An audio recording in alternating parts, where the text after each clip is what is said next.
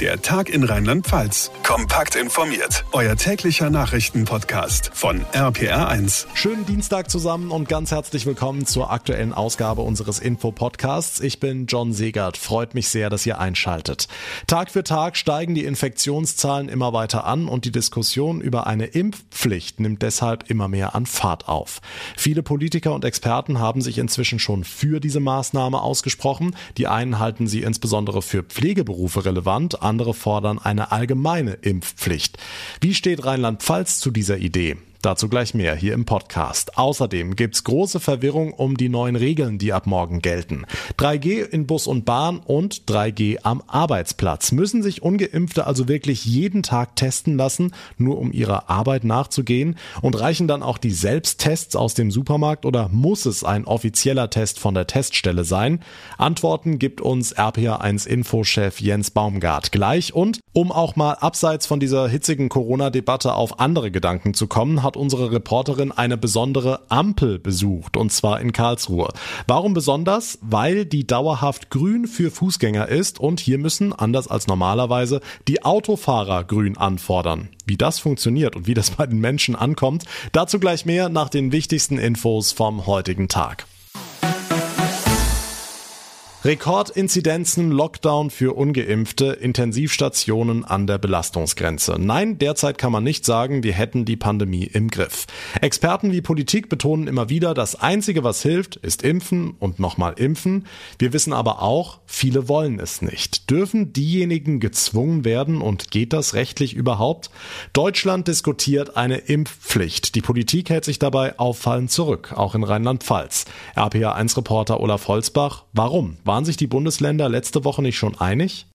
Ja, bei der Bund-Länder-Runde, aber nur über eine Impfpflicht für manche Berufsgruppen. Auch die ist nicht ohne, die allgemeine Impfpflicht erst recht nicht, weil das Grundrecht auf körperliche Unversehrtheit der Ungeimpften gegen die Freiheitsrechte der Geimpften abgewogen würde. Ist ein zweischneidiges Schwert. Ich hätte es halt von vornherein nicht ausgeschlossen von der Politik her. Und ich denke mal, wir wären weiter, wenn das direkt verkündet worden wäre. Meiner Empfinden nach drückt man jetzt die Menschheit in so eine Richtung, wo man eigentlich gar nicht hin wollte. Ich finde, es muss am Ende jemand jeder durch Vernunft dazu überzeugt werden. Ja. Ich finde es gut, weil wir wollen ja alle irgendwie, dass es vorbei ist. Wartende Menschen vor einem Impfbus in Mainz. Viele sind skeptisch. Wer lässt schon gerne andere entscheiden, wenn es um den eigenen Körper geht? Der rheinland-pfälzische Gesundheitsminister Clemens Hoch. Also es mit einer allgemeinen Impfpflicht für Corona ist ethisch eine ganz schwere Entscheidung und ich habe deshalb für Freitag auch meinen Ethikbeirat nochmal zusammengerufen für die Corona-Fragen. Wir haben uns sehr dafür ausgesprochen, dass wir für die Menschen eine Impfpflicht ausbringen, die mit vulnerablen Gruppen arbeiten, also im Krankenhaus, in den Altenheimen. Ich finde, das wäre ein guter Anfang. Aber aller Anfang ist schwer, denn ein Nein zum Piekser käme dann einem Berufsverbot gleich und schon wieder winkt unser Grundgesetz. Wir ahnen, es würde dauern mit einer Impfpflicht. Auf der anderen Seite 3G am Arbeitsplatz, keine Lohnfortzahlung, ab morgen 2G in Freizeit, Sport, Kultur. Sind wir nicht schon so weit? Es ist durch die Hintertür eine Impfpflicht, natürlich. Und das darf nicht passieren. Die Zweiklassengesellschaft finde ich ganz schlimm ein ganz schwieriges Thema. Pro und Contra Impfpflicht. Rheinland-Pfalz ist zumindest für die Pflegeberufe dafür. Die Infos von Olaf Holzbach.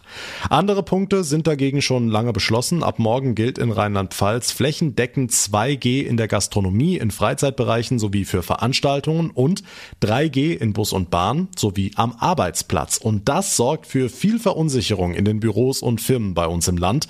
Wie ist es denn jetzt genau? Müssen sich ab morgen ungeimpfte also jeden Tag testen? RPA1 Infochef Jens Baumgart.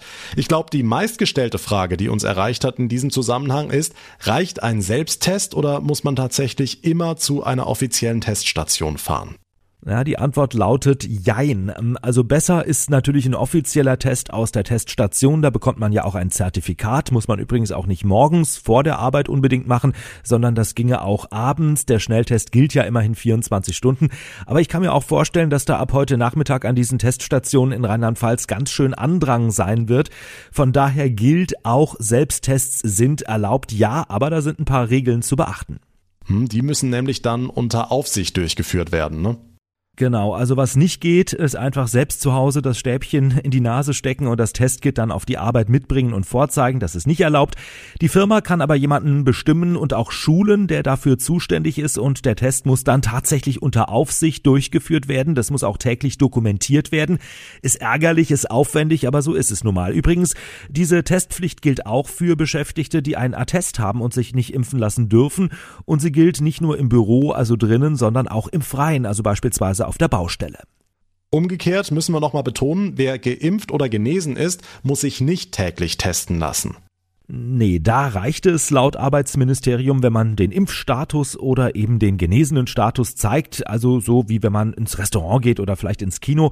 Ähm, der Arbeitgeber muss das dann wiederum dokumentieren und damit fällt natürlich die tägliche Kontrolle weg. Das ist ein bisschen heikel, denn äh, bisher hieß es ja, die Firmen dürfen gar nicht direkt nachfragen, ob jemand geimpft oder genesen ist. Äh, das dürfen sie offiziell auch weiterhin nicht, aber wenn wir ehrlich sind, hat sich das damit natürlich erledigt, denn in der Praxis wird ja kaum jemand jeden Tag äh, sich testen lassen, wenn er sowieso doppelt geimpft ist. Ab morgen gilt offiziell 3G am Arbeitsplatz. Der Überblick von Jens Baumgart. Dank dir.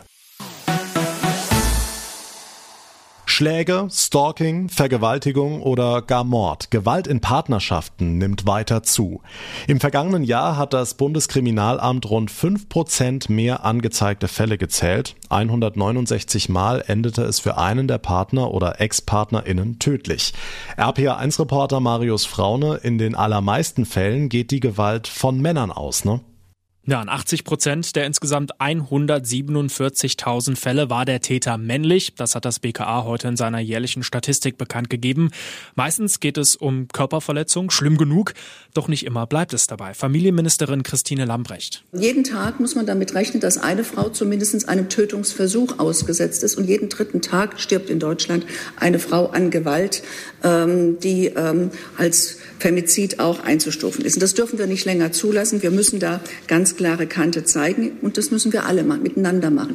Was die Ursache für die Gewalt ist, ist oft nicht so einfach zu sagen. Eine Trennung, Stress auf der Arbeit, Streit um Erziehungsfragen nennt das BKA als Faktoren, aber auch Gewalterfahrungen in der Kindheit und ausgeprägte patriarchalische Rollenbilder, also die Denke, der Mann hat das Sagen und die Frau, die gehört ihm quasi. Hm, jetzt war 2020 das Jahr des Lockdowns, also viel Zeit zu Hause und bei vielen auch keine Möglichkeit, sich mal irgendwie aus dem Weg zu gehen. Das hat in vielen Beziehungen zu Spannungen geführt. Gibt's denn bei den Gewalttaten auch einen Corona-Effekt, der ersichtlich ist? Also rein aus der Polizeistatistik ablesen kann man das ohne weiteres nicht. Gut, wir haben diesen Anstieg, 5 Prozent, das sind aber nur die gemeldeten Fälle. BKA-Präsident Holger Münch geht von einer hohen Dunkelziffer aus. Da sowohl die Psychoisolation als auch individuelle Stressfaktoren in der Pandemie die Anwendung von Gewalt begünstigen und die Fähigkeit, Konflikte auch aggressionsfrei zu bewältigen, verringern. Vor allem in Beziehungen, wo bereits eine Gewaltneigung bestand, kann diese allgemein angespannte Situation sich dann verstärken und zu gewalttätigen Konflikten führen. Und das zeigt vielleicht auch diese Zahl hier beim Hilfetelefon Gewalt gegen Frauen, bei dem sich Betroffene melden können, ist die Zahl der Anrufe um 15 Prozent nach oben gegangen. In deutschen Partnerschaften steigt die Gewalt. Nicht nur, aber wohl auch ein Effekt der Pandemie. Die Infos von Marius Fraune. Dank dir. Viele Menschen, die sich nun angesichts der hohen Infektionszahlen und all diesen Verschärfungen impfen lassen wollen, sei es zum Boostern oder auch zum allerersten Mal überhaupt, suchen nun händeringend nach einer Möglichkeit dafür. Bei vielen Hausärzten ist das Telefon dauerbesetzt, es gibt lange Schlangen an den Bussen und das Impfzentrum ist noch geschlossen. Kein Wunder also, dass sich jetzt auch die Krankenhäuser vor Anfragen kaum retten können. Das Marienhaus Klinikum Mainz hat heute den ersten Impfaktionstag hinter sich gebracht. RPA 1 Reporterin Maike Korn mit einer Bilanz.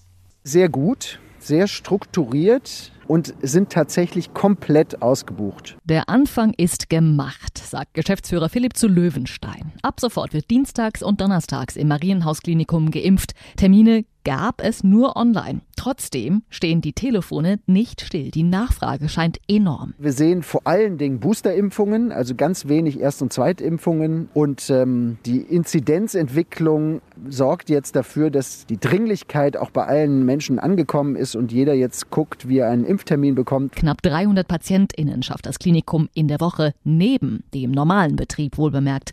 Keine Selbstverständlichkeit. Gerade in den aktuellen Zeiten müssen dann auch noch ähm, Mitarbeiter abgezogen werden aus den Häusern, das ist eine besondere Herausforderung. Umso wichtiger ist es, dass PatientInnen auch nur dann kommen, wenn sie einen Termin bekommen haben, beziehungsweise auch absagen, wenn etwas dazwischen kommt.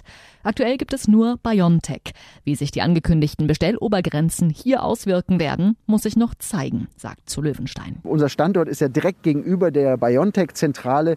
Deswegen ähm, haben wir zumindest für die nächsten zwei Wochen tatsächlich nur BioNTech Pfizer im Einsatz. Wie es dann danach aussieht, kann ich ehrlich gesagt jetzt noch gar nicht sagen. Die Infos von Maike Korn aus Mainz. Dank dir. Und mit einer Meldung zur Corona-Impfung beginnt auch unser Nachrichtenüberblick. Den hat nochmal Marius Fraune für euch. Bundesgesundheitsminister Jens Spahn hat sich in einem Brief an die Ärzteschaft für seine Kommunikation rund um die Begrenzung von BioNTech-Dosen entschuldigt. Den entstandenen zusätzlichen Aufwand sowie die verständliche Verärgerung bedauere er ausdrücklich, berichtet die Welt. RPA1-Reporter Thomas Brockt. Es war ein großer Aufreger in den letzten Tagen. Minister Spahn hatte angekündigt, dass erst einmal weniger BioNTech und dafür mehr Moderna verimpft werden soll. Unter anderem, weil bei vielen Moderna-Dosen im neuen Jahr die Haltbarkeit ausläuft. Bei den Ärzten kam das nicht gut an. Sie wissen, dass BioNTech sehr beliebt ist und nun viele teilweise schwierige Gespräche nötig sind, um die Menschen davon zu überzeugen, dass Moderna genauso gut ist. BioNTech will nun kommende Woche eine Million zusätzliche Dosen liefern. Wir haben genug Impfstoff für alle, sagt Spahn, bedauert aber, dass kommunikativ einiges hätte besser laufen können. Mit knapp einer Milliarde Euro neuer Schulden plant die rheinland-pfälzische Landesregierung den Haushalt für das nächste Jahr. In der Mainzer Staatskanzlei hat sie ihren Entwurf vorgestellt. Im Vergleich zum Vorjahr sollen Einnahmen und Ausgaben steigen. RPA1-Reporter Olaf Holzbach. Knapp 20 Milliarden Euro sollen im nächsten Jahr in die Landeskasse fließen. Ein schönes Plus, das wie in diesem Jahr auch auf den Erfolg des Mainzer Impfstoffherstellers BioNTech zurückgeht. Der Haken durch die Mehreinnahmen bekommt Rheinland-Pfalz weniger Geld aus dem Länderfinanzausgleich. Wie viel genau ist noch offen. Den größten Batzen bei den Ausgaben machen wie gehabt die Personalkosten aus mit fast 8 Milliarden über alle Ressorts hinweg. Auch durch Corona und Flut, aber nicht nur, stehen fast 1000 neue Stellen im Plan. Junge Menschen in Deutschland werden wegen des Klimawandels deutlich häufiger unter Wetterextremen zu leiden haben. Ein internationales Forscherteam hat berechnet, dass Jugendliche und Kinder je nach Temperaturanstieg bis zu viermal mehr Hitzewellen erleben werden als ihre Eltern und Großeltern. Erhöhte Risikofaktoren gelten auch für Überschwemmungen, Waldbrände, Orkane, Dürren und Missernten. Die Zahlen zeigen aber auch, dass sich konkrete Klimaschutzmaßnahmen positiv auswirken. Wegen einer ungewollten Bierdusche für Unionsspieler Max Kruse muss Mainz 05 8000 Euro Strafe zahlen. Das hat das DFB Sportgericht entschieden. Fans hatten den Berliner Angreifer nach seiner Auswechslung im Mainzer Stadion mit Bier beschüttet. Bei Rot bleibe stehen, bei Grün kannst du gehen. Und Fußgänger müssen in der Regel warten, bis die Ampel für sie grün wird. Nicht so in Karlsruhe. Hier stehen zwei Ampeln, bei denen das Prinzip umgekehrt wird. Für das Projekt Grünes Licht wurde an zwei Standorten eine dauergrüne Ampel eingerichtet, an der zur Abwechslung der Autoverkehr grün anfordern muss. RPA1-Reporterin Lea Wegerle hat sich das Ganze mal angeschaut. Ja, hier in Karlsruhe springt das Ampelsignal für mich als Fußgängerin erst auf Rot, wenn sich ein Auto nähert. Matthias Günzel ist Leiter der Abteilung Straßenverkehr beim Ordnungs- und Bürgeramt. Herr Günzel, das ist jetzt aber erstmal ein Feldversuch, oder? Absolut. Das ist ein Pilotprojekt, das die Stadt gemeinsam mit der Hochschule Karlsruhe betreibt, um im Realbetrieb zu erforschen, ob sich dieses Dauergrün positiv auf die Verkehrssicherheit auswirkt. Wir haben uns auf Bereiche fokussiert, wo der Fußverkehr und der Radverkehr durchaus eine Dominanz haben weil wir genau umgekehrt verhindern wollten mit dieser Dauergrünlösung, wo der Autofahrer sich das Rot anfordert, dass es ständig vorkommt. Aber wie merkt die Ampel denn, ob ein Auto kommt? Die AutofahrerInnen können ja schlecht auf einen Knopf drücken. Genau, ist ein äh, Überkopfsensor oben an der Ampel angebracht, der das Fahrzeug detektiert. Ungefähr zehn Meter vor der Haltelinie wird das Fahrzeug erkannt und dann sofort das Signalprogramm in Gang gesetzt. Und Herr Günzel, wenn es schon Rückmeldungen gibt, wie kommt die dauergrüne Ampel denn bisher an? Ja, es gibt Rückmeldungen unterschiedlicher Art. Autofahrende sehen es eher kritisch. Sie haben natürlich vorher den Vorteil gehabt. Fuß- und Radverkehr sind über ganz überwiegend positive Rückmeldungen, die uns erreicht haben. Und da ich als Fußgängerin bei dieser Ampel nicht auf Grün warten muss, geht's für mich einfach direkt über die Straße und weiter durch Karlsruhe. Dann noch viel Spaß. Die Infos von Lea Wegerle. Dank dir.